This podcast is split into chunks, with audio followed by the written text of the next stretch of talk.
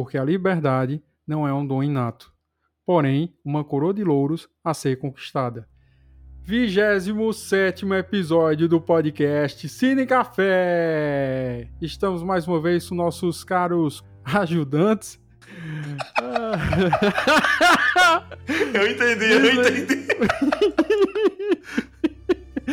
Brisley Aragão e Fernando Melo. Meu amigo.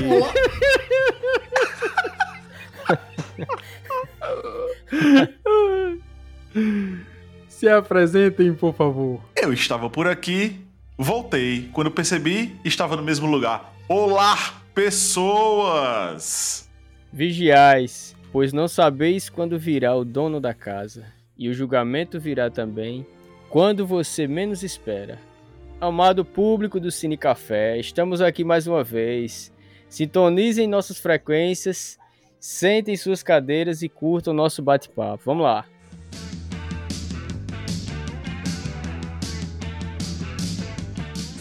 Hoje retornamos com o quadro Mãos para Baixo e analisaremos ao filme The Shawshank Redemption, do ano de 1994, que ficou com o título nacional de Um Sonho de Liberdade. Este é um longometragem norte-americano que possui 2 horas e 22 minutos de duração. O filme possui o gênero drama e trata do seguinte tema: liberdade ou submissão. Em 1947, um poderoso banqueiro, Andy Dufresne, que foi interpretado pelo ator Tim Robbins, foram presos e condenados à prisão perpétua depois do brutal assassinato da esposa e do amante. No presídio, ele conhece inúmeros presos, mas acaba fazendo amizade com o presidiário veterano Ellis, mais conhecido como Red, que foi interpretado por Morgan Freeman, e que, ao longo dos anos, passa a trocar inúmeros conhecimentos e memórias. Entretanto, será que eles devem mesmo morrer encerrados naquele lugar?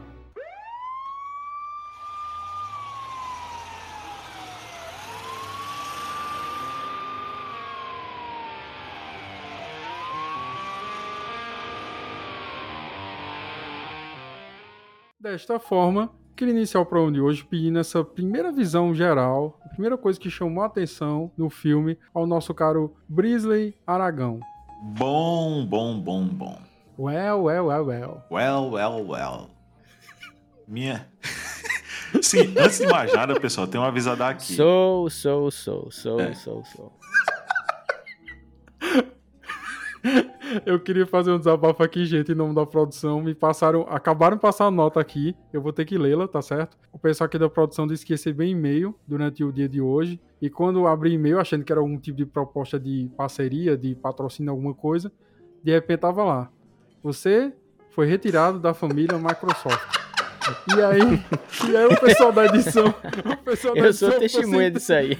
E o pessoal da edição ficou assim: Meu Deus, o que aconteceu? Por que nós fomos retirados? Todos comentaram entre si, né? O que, que tá acontecendo e tal, tal, tal. E aí depois, ó, deu clique. Disseram, poxa, lembra que o Brisley instalou o Windows 98 no computador do editor? Tá aí, gente. No, tá aí. Na ferramenta de trabalho. na ferramenta de trabalho. Meu Deus, instalou o Windows pirata, gente. Deu duas semanas, tava a barra vermelha Aquele, na tela. Aquela bandeirinha lá embaixo, perto do relógio, não seu Windows isso, não é original. De Deus, gente. Não façam isso, gente. O coitadinho disse assim: quer atualizar o Windows? Ela apertou inocente, ele tava a barra vermelha.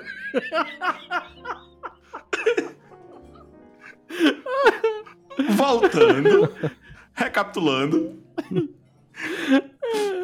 Bom, a primeira impressão que eu tenho desse filme é mais de cunho analítico de como as pessoas da época, mesmo sendo criminosos, eles tinham um certo nível de moral, de moral, de, de complacência com o colega deles. É lógico que, lógico que existe sempre as divisões internas da prisão.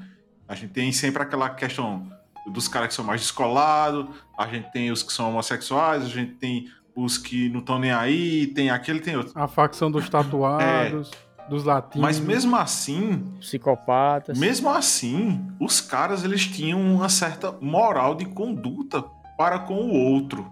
Então, tipo assim, eu faço muito comparativo com o que a gente tem hoje e o que a gente tinha antigamente. Porque hoje, tipo assim, Não importa se você é um colega de cela. Se o cara tiver um mínimo de, de, de ponto ali para você se sair em cima dele, hoje em dia os caras não querem saber mais nada disso, não. Hoje não tem mais esse negócio de conduta, não, entendeu?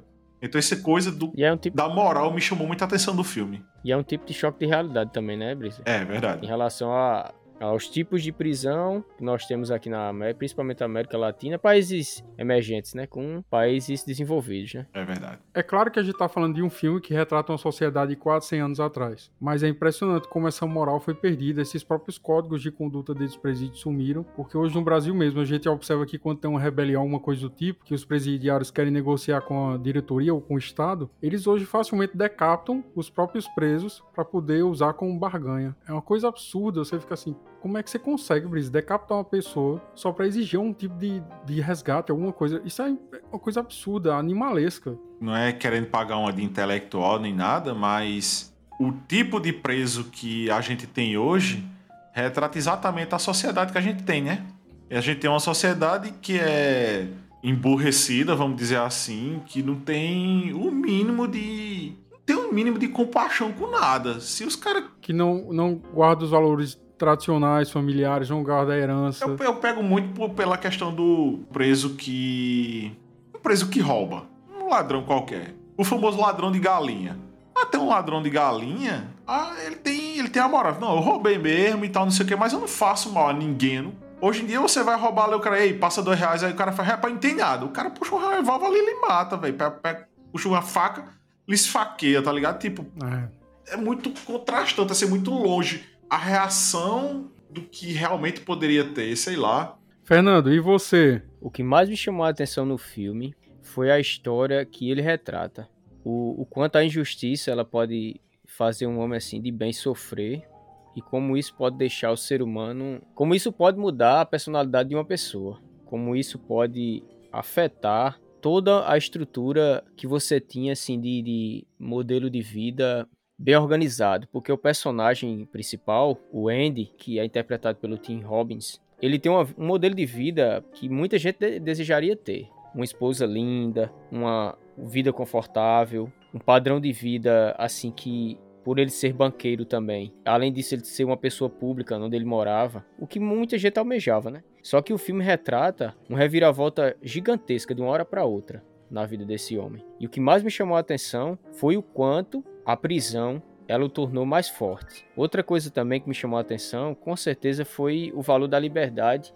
Muitas vezes nós não pensamos sobre esse tipo de sobre a nossa relação, né, com a liberdade. Nós temos a liberdade assim, de uma forma tão banal que o filme mostra como ela é importante e como a gente poderia dar mais valor. E é algo que eu achei muito interessante no filme. Você falando dessa coisa de liberdade aí, que a gente trata a liberdade como algo banal, é, fazendo só um paralelo aqui para a gente delimitar liberdade.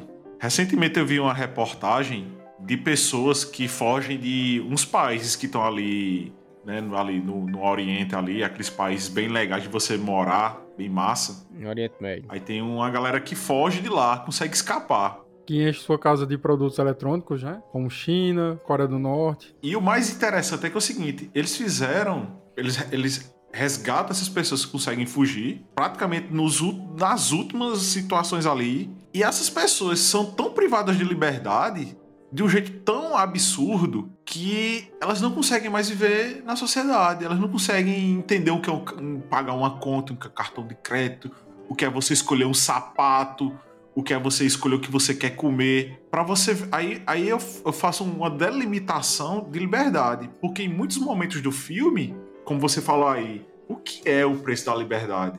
É você, tipo, você só tem noção do que é liberdade quando você a perde. Aí eu, fico, eu fiquei pensando, né, quando eu assisti a esse filme, que não foi a primeira vez, inclusive, eu acho que fica pensando, né, meu amigo, o cara tava com tudo certo já, mas ele quer a liberdade porque, tipo, mesmo que do lado de fora ele seja um miserável, mas ele tem uma coisa que é inalcançável para qualquer pessoa, que é a liberdade pura. Então eu vi muito essa ligação, né?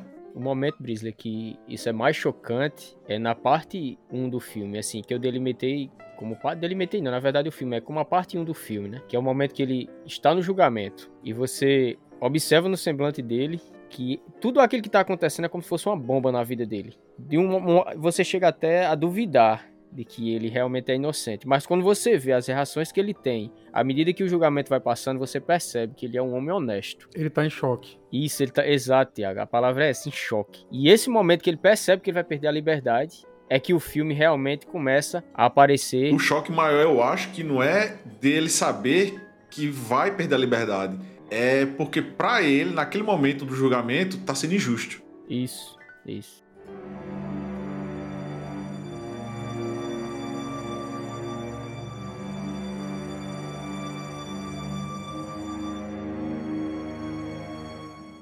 O filme inicia com a cena de um homem se aproximando de uma casa, carregando uma garrafa em uma mão, bebendo, jogando fora e carregando um revólver com a outra, que seria um 38. E ele vai adentrando na casa e de repente um corte e a gente vê um casal se agarrando na parede e tendo uma relação sexual. E obviamente que essa mulher que aparece é a esposa do Andy e o amante dela. E a cena corta repetidamente depois aparece justamente o tribunal. E o que, é que a gente é levado a crer? Que quem estava assassinando aquele casal era obviamente o Andy, que estava sendo o esposo traído. Só que, se a gente observar com mais atenção, a gente vai ver que todas aquelas provas de que ele cometeu o crime são circunstanciais. O fato de ele estar bebendo, por exemplo, naquela noite, não quer dizer que ele matou alguém. Isso não é um motivo para você assassinar uma pessoa. O fato também de ele ter um posse de arma na época, isso também não é motivo para ele matar uma pessoa. E o fato de a mulher ter sido assassinada com um amante também não quer dizer que foi ele que matou. Tanto é que não existe nenhum close no rosto dele pra gente saber que realmente é ele que tá chegando na casa do, da mulher. Exatamente. Juntamente com a amante e pegando os dois um flagra. Não é esse tipo de cena. Então a gente é levado a acreditar que aquele homem que tá carregando a arma e tá carregando também a bebida é ele. Ele vai matar ele, o, o casal. Porém, a gente não tem como saber disso. Segundo fato, justamente por ele estar bebendo, o que, é que pode ter acontecido? Ele pode ter perdido a consciência e ele pode não saber exatamente onde ele estava ou o que ele estava fazendo. Terceira eh, suposição também, ele poderia estar bebendo, chegou em casa, viu a situação e pode ter ido embora. E outra pessoa em outro momento pode ter assassinado o casal. Mas por que eu estou falando disso? Porque, como a gente está discutindo aqui, o primeiro ponto que o filme aborda é a liberdade. A gente inicia o filme já observando a cena do julgamento, em que o Andy está sendo condenado à prisão perpétua pelo, pelo homicídio duplo, e ele vai para um presídio no ano de 1947. E o que ocorre? A gente é levado a crer que é um filme que fala sobre cadeia, presídio, detenção, presidiários. Ele traz essa ideia. Só que, obviamente, é um erro. O filme não é sobre detento, o filme não é sobre presidiário, é sobre um homem que é julgado de forma errônea. Aí entra a minha concepção, que eu acho mais uma vez aqui, Brisa, a gente pode fazer o debate entre o espírito coletivista e o espírito individual. Sim a gente percebe que toda uma sociedade, um coletivo de pessoas, criam regras e leis e mesmo sem saber com precisão o que ocorre, elas julgam alguém, encarcera essa pessoa e condena ela à exclusão social. É aquela máxima, né? Se todo mundo decidir que você tem que morrer por um motivo qualquer, é isso que eu tô dizendo. E nem sempre isso é justo. Nem sempre porque várias pessoas concordam com algo quer dizer que isso é correto. É, a gente tem, a gente tem vários exemplos bem próximos de a gente aqui, né? Sim. Ah, e... tem, aquela, aquela, tem aquela grande máxima que agora tá na modinha, né? Em nome da democracia, não sei o que, não sei o que, não sei o que. Mas que demo democracia é isso? Porque todo mundo tá votando um troço significa que é certo, que é correto? É uma coisa totalmente subjetiva, uma coisa totalmente abstrata. Quando você fala sobre racismo, ah, existe racismo institucional, quer dizer uma coisa totalmente abstrata. Cite um caso específico para que a gente possa combatê-lo cite um momento específico, um, um fato específico para que a gente possa desnudar esse crime. Quer dizer, quando você fala que está lutando por igualdade, o que, é que você está fazendo precisamente, objetivamente? Então, essa é primeira leitura que eu queria fazer sobre o filme, que eu acho que traz muito essa discussão entre o pensamento coletivista e o pensamento individualista, em que o indivíduo é suprimido pelo coletivo. E uma segunda coisa que também me chamou a atenção, gente, é que esse filme, assim que eu assisti, eu lembrei de uma obra literária nacional muito boa, por sinal, recomendo que vocês leiam, que é a obra do grande Aloysio Azevedo, chamado Curtiço, de 1890. E essa obra fala justamente sobre isso. Claro que ela fazia parte do movimento, tudo, mas nessa obra é interessante que o Curtiço é justamente essa personificação do espírito coletivista. E todas as pessoas que entram lá dentro, eles passam a se zoomorfizar, elas passam a agir feito animais. E eu observo muito isso no filme. A gente vê que aqueles homens, quando são todos encarcerados, o próprio Andy, vários momentos ele é posto na solitária, ele passa semanas na solitária, com forma de punição direção, do diretor, a gente percebe que eles vão se isomorfizando, eles vão se tornando animais, eles vão deixando seus valores, seus conceitos de lado e vão agindo feito pessoas totalmente sem nome, números. É interessante isso porque o Andy, apesar de ser preso injustamente, que a gente descobre lá na frente, no segundo ato, que ele não foi a pessoa que realmente cometeu o crime, a gente percebe, descobre que realmente era inocente. É interessante isso porque a gente vê que não é simplesmente um cara lutando para provar sua inocência, mas é um cara que quer manter sua humanidade. Aí, um fato interessante disso aí que você falou, da pessoa mutar, né, se modificar para se adequar a um meio, é como você disse, lá no segundo ato do filme, ali do segundo terceiro ato, a gente é imergido nas pessoas que estão na prisão. A gente tem contato com os carcereiros, com o diretor, com os outros prisioneiros e tal. E tem uma coisa interessante que diz respeito à, à linha temporal e ao que acontece com o ser humano naquela linha do tempo. No, no filme, ele explica que o, o senhor que trabalha na biblioteca da prisão, Brooks, que é o Brooks, ele entra na prisão em 1904. Então passa todo aquele tempo e bem lá para frente do filme, o Brooks finalmente termina sua sua estadia na, na prisão. O Brooks que foi interpretado pelo ator James Whitmore. E ele faz interpretação maravilhosa. Maravilhosa, estupenda. E veja só como é essa, essa modificação que o meio causa na pessoa. Há uma deformação. Enquanto o Andy, ele passa todo o tempo dele, inclusive quando ele tá na perpétua, bolando uma maneira de ter a liberdade, no, nesse momento em que o Brooks ganha a liberdade, em que ele se depara com a nova sociedade que ele encontrou do lado de fora, ele tenta cometer um crime dentro da prisão. Pra não ser liberto. Porque se ele sair da prisão, ele não é mais ninguém. Hum, ele perde sua identidade. Enquanto ele tá na prisão, ele é um cara culto, é o cara da biblioteca. É o cara que todos respeitam, que todos gostam. Exatamente.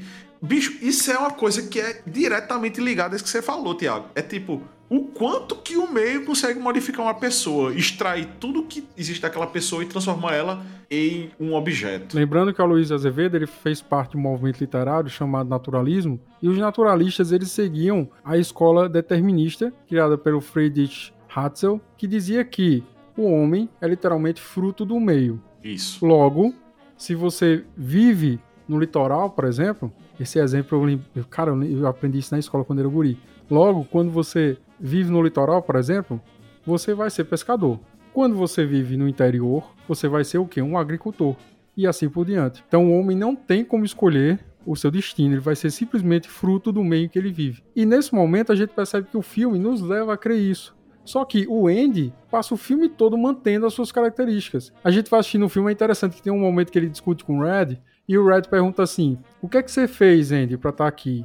Ele fala: Eu sou inocente. Aí o Red responde: todos nós somos inocentes. É. E aí você vê que todos eles estão acostumados à situação de serem presos. Tanto é que o Red, ele de vez em quando faz encontros. Eu não sei se é anual, Brice, eu não sei se é a cada dois anos, eu não sei. O filme não mostra.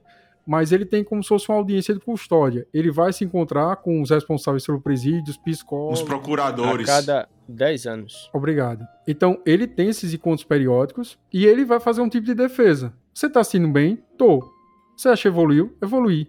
Você acha que merece ser liberto? Mereço. Só que todas as vezes o Red é, é, é reprovado. É, é rejeitado. rejeitado. Reprovado. Então, um momento assim que ele se entrega. É bem interessante esse filme. Tem um momento que eles chegam e fazem as mesmas perguntas que fazem há anos. E ele responde de uma forma totalmente, vamos dizer assim, é tipo assim, o cara encheu o saco. Debochada. Você tá bem? É. Tô, ele não, debocha, tô, tô é, debocha das perguntas, porque ele sabe que aquelas perguntas são direcionadas justamente para derrubar ele, para dar uma rasteira nele e ele. Mas é né? que tá, Fernando. Veja só, se eu te faço uma pergunta capciosa, por exemplo. Não, mas eu, eu, entendi, eu entendi. Ele, ele já sabe que aquilo ali, aquelas perguntas, elas já são com respostas diretas. É, é, na... As respostas, é, como é que eu posso dizer? Respostas. Na realidade é assim, quando eu te pergunto, Fernando, Fernando, você gosta de maçã? Você responde, pode responder sim ou não. É um direito seu, escolha sua, pessoal. Mas quando eu falo assim, Fernando, Você gosta de comida? É óbvio que você vai responder que sim. Não tem como você dizer que não gosta de comida. Todos nós precisamos nos alimentar para sobreviver. Então, são perguntas como essa, capciosas, que eles fazem, induzindo ele a ter uma resposta, que é óbvio que ele vai responder que quer sair, é óbvio que ele vai dizer que tá saudável, e eles vão dizer: não, tá errado, você não vai sair pronto. Então a gente percebe que, mais uma vez, esse espírito coletivista, essa mentalidade do sistema, que Fernando falou no início, eu queria até fazer retificação, Fernando, desculpa, mas quando a gente fala de justiça nesse filme, a gente não fala de propriamente justiça. A gente fala sobre um grupo de pessoas que criam suas leis e determinam o que é certo ou errado. Tanto é que o pobre Andy, ele é preso, como eu falei no início, eu não sou advogado, não sou nenhum perito criminal, mas a gente observa claramente que as provas que tem-se contra ele são circunstanciais. Não há nenhum tipo de balística sobre a arma de fogo que hoje existe, vocês sabem. Quando alguém é assassinado, pegam lá a bala para testar com a arma do cara e etc, ver se tem pólvora na mão. Quer dizer, não acontece isso no filme. É óbvio que se o cara tá sendo traído, é, é assassinado, a esposa e o amante, é óbvio que tu não vai dizer, pô, foi o corno. Qualquer pessoa vai pensar isso.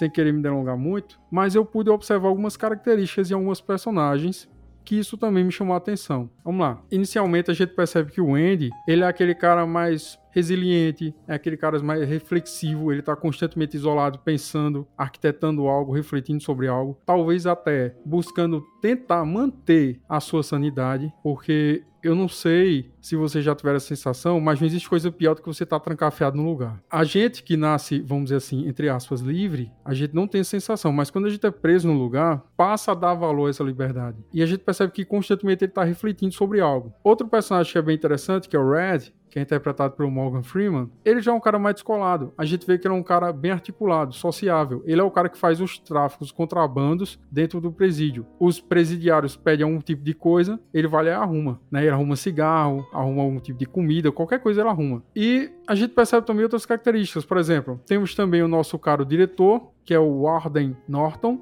que foi interpretado pelo grande Bob Gutton, e ele é literalmente um religioso. Várias cenas dos filmes ele aparece orando, às vezes com a Bíblia na mão, às vezes até atacando o próprio Andy com a Bíblia Sagrada, usando textos isolados para poder uh, atingir o Andy. A gente tem também o carcereiro, que é o, que é o Capitão Hadley, que foi interpretado pelo Clancy Brown, esse guarda é literalmente sádico. A gente percebe constantemente ele sente prazer em machucar, maltratar, oprimir os presos de forma gratuita. É um cara totalmente covarde, cínico. Então, a gente vai observando que o sistema, de forma geral, o sistema carcerário, sempre é retratado com pessoas totalmente, vamos dizer assim, perversas. Enquanto que os presidiários, a gente percebe que há uma diferença. Existe aquele grupo, como o Brice falou, dos grupos dos homossexuais, que usam as pessoas sexualmente dentro do presídio, aprisionam as pessoas e usam como um tipo de objeto sexual. Existe o grupo dos caras que são bandidos de alta periculosidade. Existe o grupo, por exemplo, do Red, que o Red anda com o Andy, ele anda também com o Haywood, que é interpretado pelo William Sadler. Então, assim, a gente percebe que o, os grupos no presídio, eles aparecem de forma muito caricata até. E eu percebo, assim, que o Andy é o único que tenta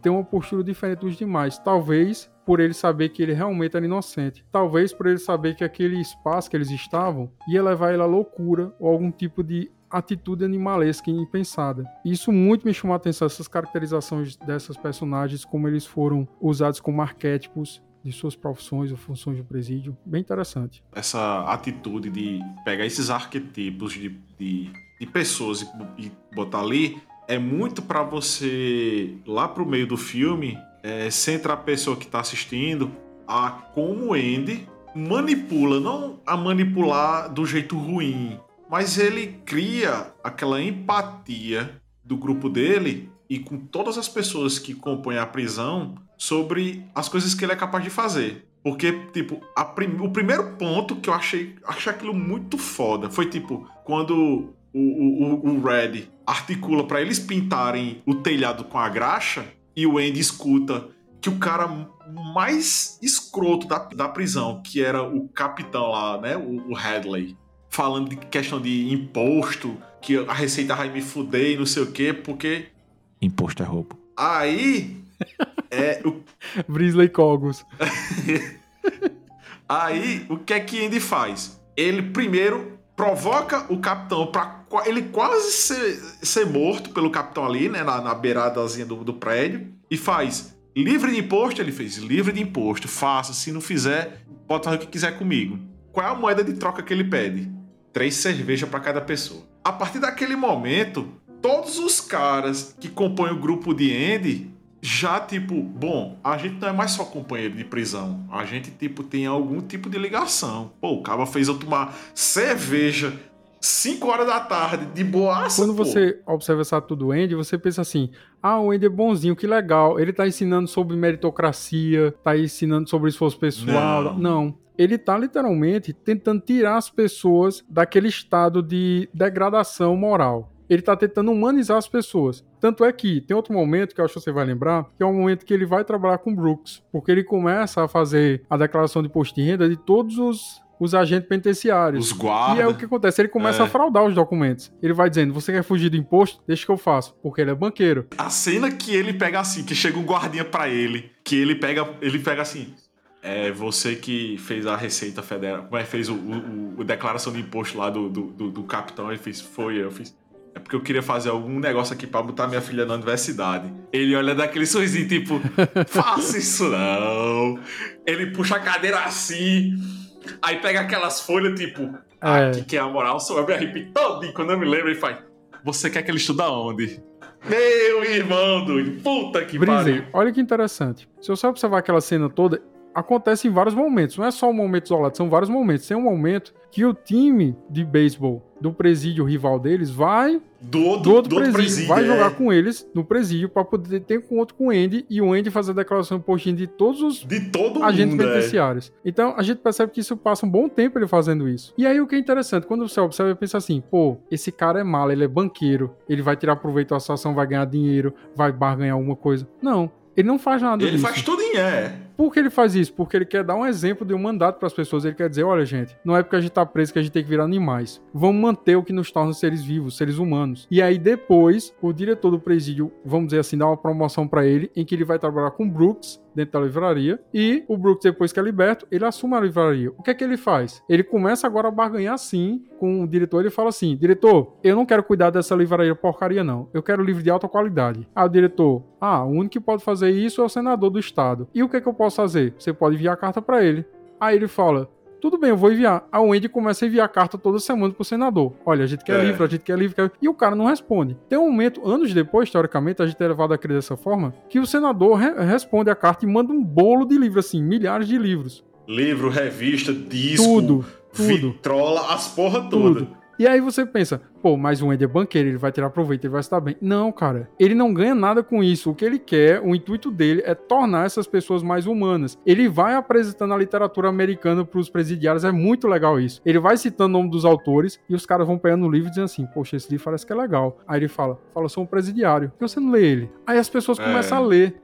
Quer dizer, ninguém tá ali, ele não tá fazendo nada para receber redução de pena, ele não tá fazendo nada para receber algum tipo de saidinha, ele não tá fazendo nada para receber algum tipo de visita íntima. Não, ele tá fazendo aquilo porque ele quer que as pessoas continuem sendo humanas. Isso é muito legal, cara. É apaixonante esse filme. E o mais legal é que tem uma parte lá quando ele recebe aquele monte de troço lá do senador, do, do, do da Câmara lá do troço lá, o guarda faz. Tu mandasse uma carta por semana, foi pros caras fazerem isso, você fez, foi.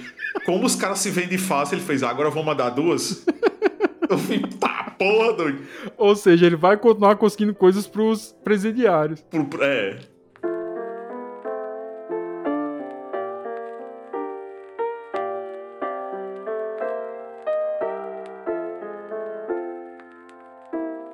É, eu vejo essa aí como sendo, sendo a segunda parte, assim, Sim. o segundo ato do filme, que é o momento de adaptação e momento em que ele começa a entender como é que funciona a cadeia ali dentro. E não esqueçam, hein, gente? Podcast cinecafé.com.br. Isso, nos sigam lá nas redes sociais, escutam nossas páginas e escutem, né, os podcasts. E entre no canal do Telegram. Então, gente, olha só, no segundo ato é o momento que o Andy ele tá se adaptando à vivência na cadeia. Na verdade, assim, ele está estudando como é que ele pode se, se adaptar às situações que ele está vivendo naquele momento. Aí tem uma coisa interessante que vocês vão perceber quando vocês assistirem o filme, é que ele usa vários colegas ali de, ao seu redor para não só se tornar humano, mas também para ver um pouco de si em cada um deles seja pro lado de família, seja pelo lado assim da solidão, seja pelo lado da, da própria emoção, de ser movido pela própria emoção, como o Brooks na biblioteca. Você tá dizendo que ele, que ele tenta buscar alguma coisa para tentar lembrar que as pessoas são humanas, é isso? Não entendi. Tenta sim, ele tenta sim. Em cada uma daquelas pessoas,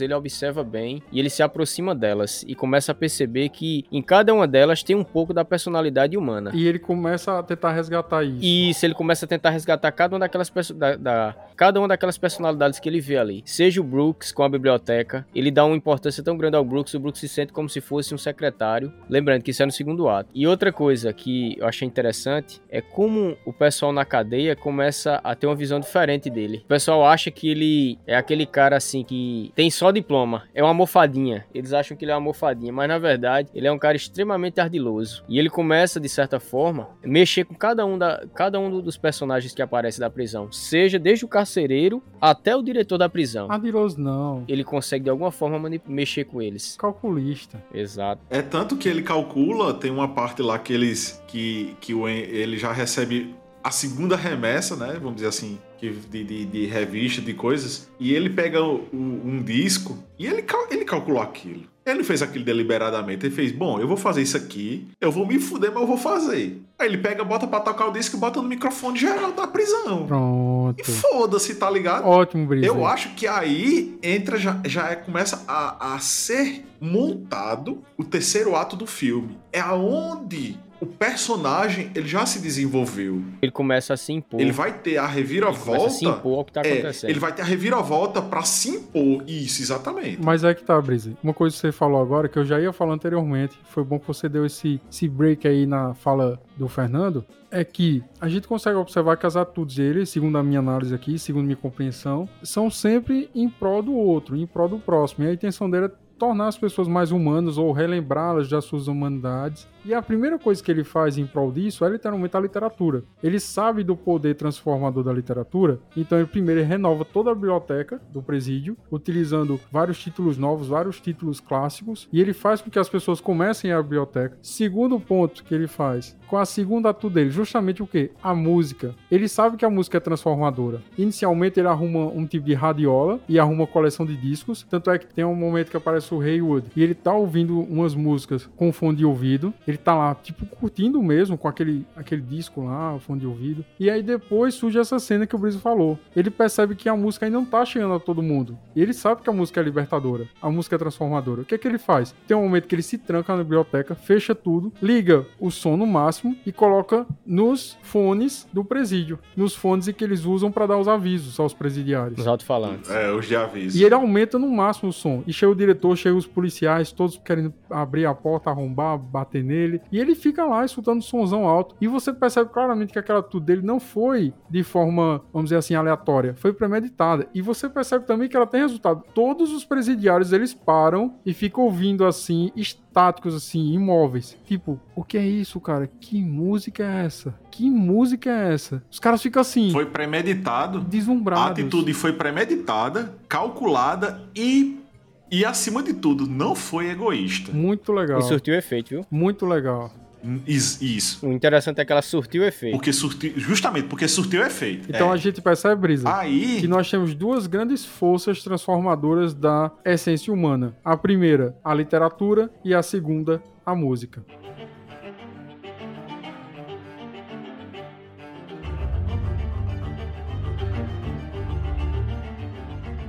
Os sete pecados capitais, todos eles você consegue desviar. Você consegue se esquivar, você consegue lutar contra. Mas existe um pecado que você sucumbe a ele, que é a soberba. E não existe ser humano religioso que não queira ser mais religioso ainda, se queira ser mais certo ainda.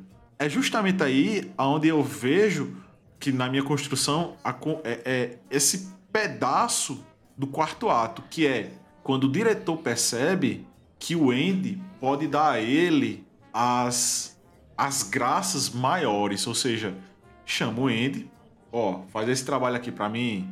Você faz... vai fraudar os meus impostos. Isso. Não existe, não existe, olha, o Andy começa a trabalhar, trabalhar pro diretor e o diretor paga de bonzão, né? Paga de sertão, eu sou correto, eu sou religioso. Religioso. É. É tanto que tem aquele negócio feito de crochê lá, né? Pela Sim. mulher do diretor. Ele, ele usa, Brisa, eu queria falar sobre isso também. Ele usa literalmente a capa do bom samaritano, do cristão puro. É. Ele, ele usa. Olha que interessante. Você pode observar que as pessoas que são geralmente, vamos dizer assim, desonestas. Boazinhas demais. É, os piores lobos estão vestidos, gente, em roupas de ovelha. E o que acontece? Essas pessoas que cospem constantemente virtudes, que vivem se auto-valorizando, auto-caracterizando como bons, como perfeitos e etc., são as pessoas mais degeneradas que existem. Que gosta de controlar a mídia, regular, né? É. É por aí. Se você é bom, você não precisa falar sobre isso. O próprio tempo, as próprias pessoas vão perceber isso, vão falar isso sobre você. Você não precisa falar sobre isso. E aí é interessante que você falou, Brisa, sem querer me delongar muito. Mas o diretor, a gente observa que constantemente ele está coberto com esse véu da religiosidade. Ele usa a religiosidade como se fosse um tipo de argumento em favor do próprio caráter. E a gente vê que, óbvio que não é, né? Não tem nada a ver. Quando vocês forem assistir o filme, vocês vão entender o que eu tô falando. Eu lembro da frase, essa frase eu vou demorar a esquecer, viu? Que tá estampada lá na sala do diretor e ele inclusive nesse ato que a gente tá comentando, bem no início do- desse ato, o diretor ele propositalmente faz uma revista no presídio para justamente ter o contato direto, falar pessoalmente com Andy. Ele arruma uma situação para poder encontrar com Andy. É, exato. Ele manipula tudo ali propositalmente, a revista do presídio, pra falar com ele pessoalmente. É o que é que ele diz. Uma das primeiras coisas que ele fala é que ele está sendo guiado pela palavra de Deus. Aí ele fala, ele pergunta qual a passagem da Bíblia que o Andy ele indicaria, ele falaria, né? Aí o Andy diz que é vigiais, pois não sabeis quando virá o dono da casa. E o diretor da prisão diz, O julgamento tá bem próximo, uma coisa assim. isso, né? aí o, o- o diretor da prisão ele diz que o que ele prefere é o julgamento virá quando você menos espera. E essa frase, caros ouvintes, vocês guardem ela, viu? Porque ela vai guiar boa parte de todo o filme. É, da- da- praticamente o, o- o- todo o, o revés que acontece no filme, que só assistindo pra vocês saberem, mas todo o revés que acontece no filme é guiado por essa frase. Essa frase é a frase que é, é ação motora que o Andy tem pra ele dar o start de opa, eu não preciso aceitar essa situação que eu tenho agora. podcast cinecafé.com.br. Vão lá, viu, galera? A galera tá trabalhando muito duro para fazer publicidade, para fazer postagens, programa aqui de alta qualidade. Então, por favor, visitem nossa página. Uma coisa interessante, quando o diretor já se acostuma com essas coisas que o Andy tá fazendo pra ele, né? Passa tantos depósitos que ele vai entregando, o Andy saca que existe uma brecha ali pra, de alguma forma, botar o diretor no bolso. Mas aí existe um pequeno plot twist, que é quando um novato chega na prisão. Que é um cara ali, é um cara mais jovem e tal. Estilo rocker, bem Elvis Presley. É, descolado, costeleta grande, bem Elvis Presley assim. E que nas histórias dele conta uma, uma coisa que aconteceu que é exatamente o que inocenta o Andy. Que torna o Andy, vamos dizer assim, livre pra, pra justiça e inocenta ele. Aí a gente volta lá no negócio do diretor, que é o religioso, que é o certinho, que é tal não sei o quê. E o, rel- e o diretor arma uma arapuca com o capitão, para obviamente isso nunca vinha a público. E é interessante que você vê aí aonde pode chegar a crueldade e a ganância de um homem que, por pura ingratidão, não quer fazer isso vir à tona, quer continuar lá ganhando seu bem bom, fazendo tudo de bem lá. E o Andy vê nessa situação uma grande justiça. Por via das dúvidas, por via das dúvidas, ele começa a contar pro, pro Red certas coisas saltitadas, assim. Se a gente saísse, pra onde é que você gostaria de ir? Aí ele fala, eu quero ir pra ir pra... Como é? Rio, Rio Antanejo. Rio, Rio Antanejo. Uma coisa assim, uma cidade no México. Por quê? Porque fica num canto lá em que as memórias são esquecidas. Ele começa a falar esse tipo de coisa e ele conta uma coisa que chamou muita atenção do Red. Porque desde o princípio do filme, é, qual é a distração do, do Andy? É mexer com pedrinhas, é mexer com pedra sabão, É. com aquelas coisinhas. E, e ele conta uma coisa pro Red que é o seguinte: ó, numa cidade tal que ele fala qual é, existe um muro. E nesse muro, que é todo feito de pedra, tem uma pedra que não faz parte daquele, daquele ambiente. se um dia você enxergar o mundo de fora, lá tem uma coisa que eu quero que fique para você. Eu achei isso muito foda, velho. Porque, tipo assim, mesmo depois de tantos anos, o Andy ainda mantém o espírito dele de altruísta, de pensar com o outro aquelas coisas boas que ele quer para ele, gostaria para ele, né? Eu acho, Brizzy. Por exemplo, a gente não percebe durante o filme nenhuma vontade do Andy, do Red, deles em geral, dos presidiários, de fazer um tipo de revolta para fugir do presídio. Isso é como se eles tivessem sido absolvidos para aquele lugar, como se fizessem parte daquele lugar. Tivesse condenado à morte e tá tudo bem. E eu acredito que o Andy fez isso, criou esse tipo de charada pro Red, na intenção de manter viva essa chama, essa chama de esperança, de fé. Exatamente. De dizer assim, cara, você tem alguma coisa lá fora para você, você precisa sair daqui. Acredite, confie, você vai sair daqui um dia. De uma forma ou de outra, um dia você vai ser liberto. Você tem uma vida lá fora. Não vai acontecer com você o que aconteceu com o Brooks, por exemplo. Então, eu acredito que quando ele fala dessa pedra, tudo, eu acho que a intenção dele é essa, Brisa. É dizer assim, se mantenha vivo. É tanto que, em um momento chave do filme, quando acontece a contagem dos presos e é revelado uma verdade pro diretor, essa verdade, quando chega a público, que todo mundo descobre o, o, o, que foi que o diretor viu ali naquele papel lá na parede, toda essa chama que, o Red, que foi criada no Red passa para todos os presos. É. Então eu acho que é daí que vem o, o nome do filme e o homônimo nacional. Que o nome do filme é Shawshank Redemption, ou seja, a redenção daquele lugar. Sim. E que, no, e que no Brasil ficou conhecido por um sonho de liberdade, né? Que Shawshank é o nome do presídio em si. Do dono do presídio, isso. É a redenção que você ganha daquele lugar, da, toda aquela situação que foi jogado aquelas pessoas ali. Aí você percebe, mais uma vez, a personificação de um ente abstrato, de um ser abstrato, como um presídio, por exemplo, que é um, um lugar fechado e concreto, uma parede e tudo, só que ele adquire características humanas. Isso. O próprio título traz isso, a redenção do presídio. Como é que um presídio pode ser, se redimir? Ou seja, do lugar das pessoas que estão naquele presídio. Só lembrando para as pessoas que vão assistir ao, ao filme, esse filme é o filme que, de acordo com a votação do IMDB, ele é considerado o melhor filme da história até hoje. Com mais de 2 milhões e meio de votos. Exatamente. E com a nota de 9.2 o Brisley. Pois é. Então, tipo assim, a gente não tá assistindo a qualquer filme ou a qualquer obra cinematográfica. A gente tá assistindo ao campeão ali na sua televisãozinha. Uma coisa que eu acho interessante do filme, assim, é que ele nos transporta, nos transporta assim, para um período em que nos Estados Unidos estava acontecendo muitas, muitas, assim, modificações em alguns estados em relação à questão da forma que os presídios eles são, eles são organizados. Aí nesse filme é muito interessante a questão assim da, do contraste, né, entre a forma com que ocorre a organização daqueles presídios com os que nós temos hoje. Desde a década de 1940 final da década de 1940, início de 1950, os presídios lá eram bem mais organizados do que nós temos aqui.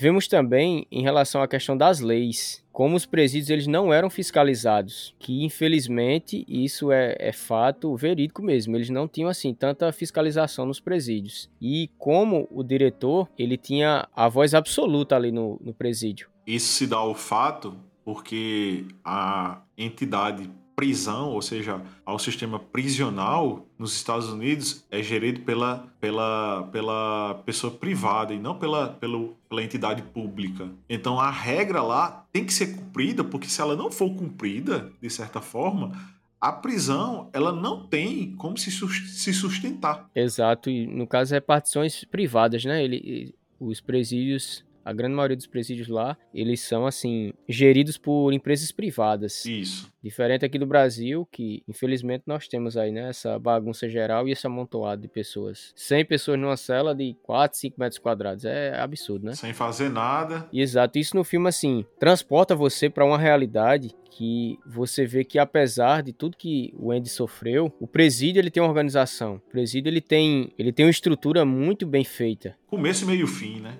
Exato.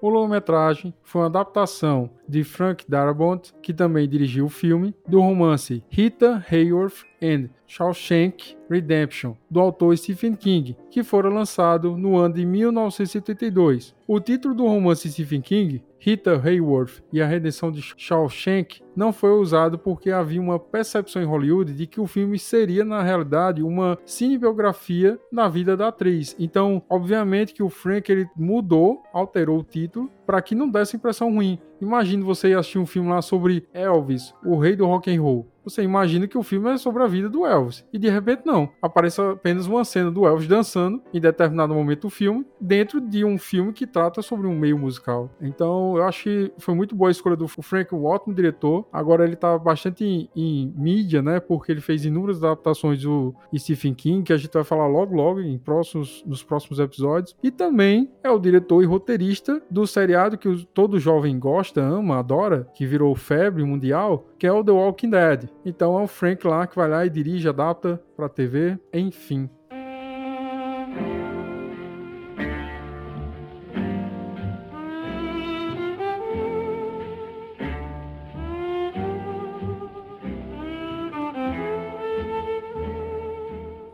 Vamos à pergunta que separa os meninos dos homens. Dos jovens.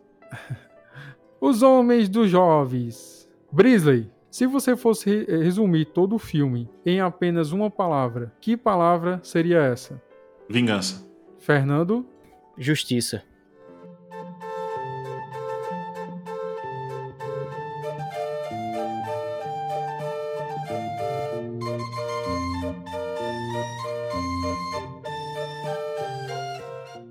Encerrando mais um episódio maravilhoso com o filme Retumbante, peço que os nossos caros ajudantes digam se gostaram ou não, se recomendam ou não, o número de xícaras que vão de 1 a 5 e as redes sociais deles, por favor. Iniciando pelo nosso caro Fernando Melo. Esse filme foi um dos que mais me fez refletir sobre questões como liberdade e a importância para você dar valor às coisas mais simples né, da vida. É um filme que realmente mexe com o nosso lado emocional, é realmente bem construído, desde o roteiro até a interpretação dos atores. É aquele tipo de filme que faz você realmente refletir sobre sua vida. É o tipo de filme também que, quando você acaba de assistir, você fala: como é que eu nunca assisti a esse filme antes? E por tudo que a gente discutiu aqui, deu para notar, né, que o filme ele realmente ele tem que ser indicado para você assistir, tem que, ter, tem que estar aí na sua biblioteca de, de filmes. E eu dou cinco xícaras e uma garrafa de cerveja. Brisley, você agora, por favor. Esse filme,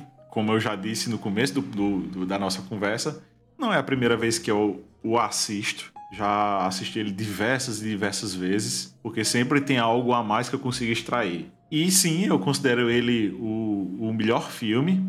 E por esse motivo, eu dou as cinco xícaras aqui. E acrescentando, quero agradecer ao pessoal do Fast Tap que o assistiu comigo em streaming. Agradecer a Praxedes, a Thiago TH, a Gabs, a HBR, a todo mundo que participou daquele dia que a gente assistiu. E Vocês estão devendo o dinheiro do Mechan. Paga o Mechan, Fast Tap. e por esse motivo, eu entrego essas cinco xícaras aí.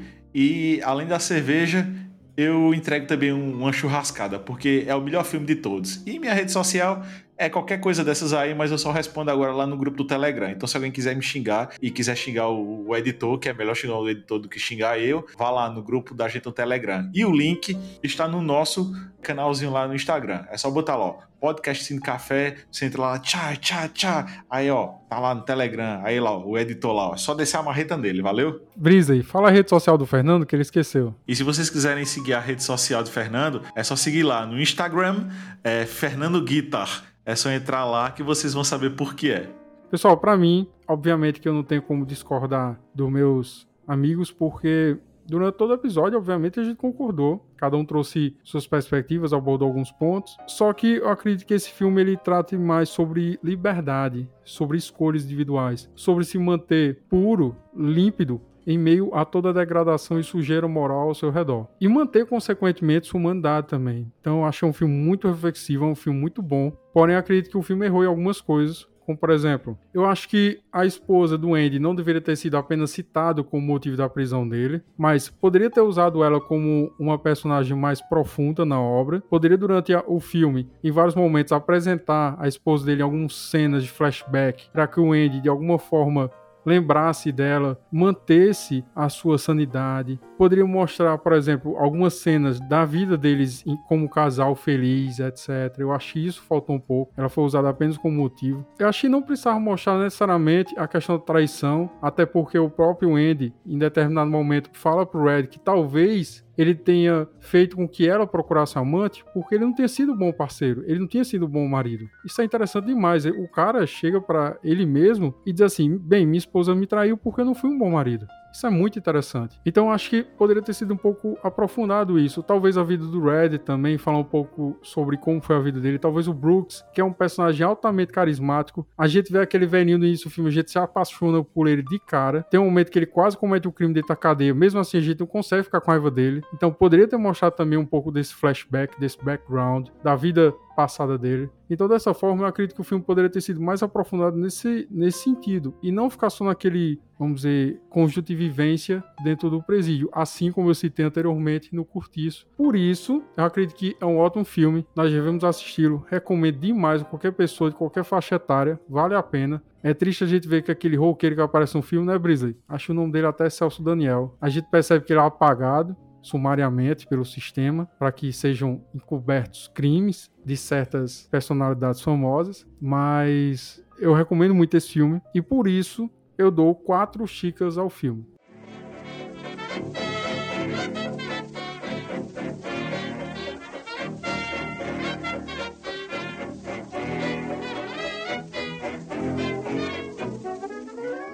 Lembrando que vocês devem nosso site que fica no podcast cinecafé.com.br. Lá vocês vão ter mais informações sobre nossos episódios, vão ter informações também sobre os filmes que foram citados, músicas, livros, enfim, de forma geral. Vocês vão poder também adquirir os títulos lá. Nós estamos também em inúmeras redes sociais, como por exemplo Spotify, Instagram, Facebook. Estamos também no Telegram. É legal porque o Telegram tá surgindo material novo lá, gente. Entrem lá no nosso grupo tá tendo conteúdo extra toda semana. E é isso, pessoal.